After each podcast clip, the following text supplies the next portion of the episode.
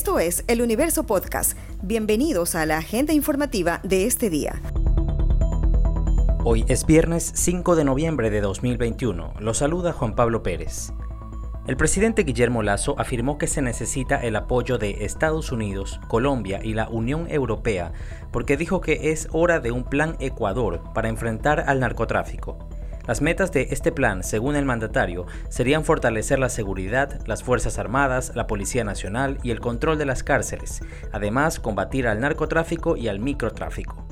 El gobernador de Guayas, Pablo Arosemena, mencionó a El Universo que Lazo ha dispuesto el Plan de Seguridad Rescate Ecuador, que tiene dos pilares, uno de los cuales se basa en la atención al consumo de drogas como un tema de salud pública. Universidades, varios ministerios, la Superintendencia de Compañías, el Consejo Nacional Electoral y la Procuraduría registran importantes reducciones de presupuesto de acuerdo con la Proforma 2022 enviada por el Ejecutivo a la Asamblea Nacional. Uno de los ministerios que reciben el mayor ajuste o recorte es el de Obras Públicas y Transporte, con 43% de baja también el de producción y comercio exterior, con 80% de reducción, y el de desarrollo urbano y vivienda, con 53% de recorte. En cuanto al tema de seguridad, el Ministerio de Defensa y la Policía reciben mayores fondos. El Ministerio de Trabajo y el de Turismo también verán incrementado su presupuesto. Además, se destina casi 6% más al pago de la deuda. La Organización Mundial de Salud, OMS, concedió la homologación de emergencia a la vacuna contra el coronavirus, Covaxin, la primera enteramente desarrollada en India. Su almacenamiento es más sencillo y requiere de una temperatura de 2 a 8 grados Celsius. Es eficaz en un 78% y se recomienda para todas las personas desde los 18 años. Requiere dos dosis con cuatro semanas de intervalo y se adapta especialmente a los países con escasos recursos, debido a que puede almacenarse sin dificultad, según la OMS. Se une así a las vacunas contra el virus de Pfizer BioNTech, Moderna, AstraZeneca, Johnson Johnson, Sinopharm y Sinovac. La vacuna Covaxin es de virus inactivado, una tecnología relativamente clásica pero con un nuevo adyuvante que la hace más efectiva. A Santiago Guarderas le queda un año y medio como alcalde de Quito. Desde su posesión, en sustitución de Jorge Yunda, el pasado 30 de septiembre, inició la administración con un plan de gobierno con cuatro ejes, económico, social, territorial y de gobernabilidad.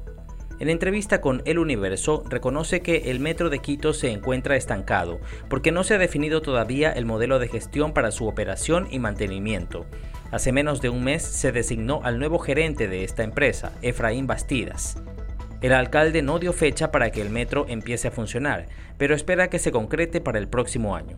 Como he dicho en ocasiones anteriores, yo no voy a vender humo. usted me pregunta cuánto, no lo voy a hacer porque no tengo en este momento las herramientas e instrumentos para decirle a la ciudadanía que función en esta fecha lo vamos a hacer.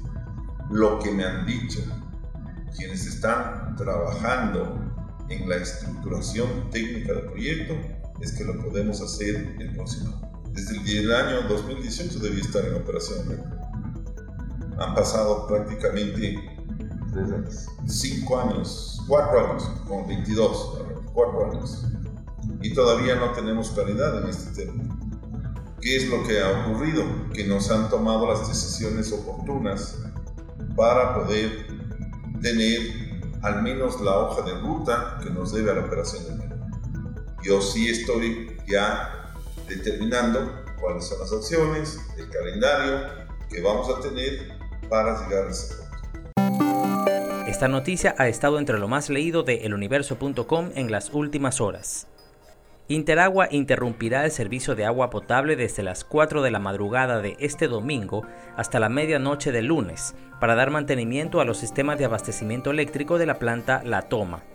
Entre los sectores afectados en el norte constan Flor de Bastión, Paraíso de la Flor, Miraflores, Colinas de la Prosperina, Colina de la Florida, Pascuales, Mapasingue, Las Cumbres, Urdesa y Lomas de Urdesa. Además, todo el centro y sur estarán sin servicio. Zonas de Durán, Nobol y las parroquias La Aurora en Daule y La Puntilla en San Borondón también tendrán restringido el servicio. La concesionaria indicó que dispondrá de tanqueros para la provisión de agua en centros de salud y hospitales. Esto fue lo más destacado de la jornada. Hasta la próxima.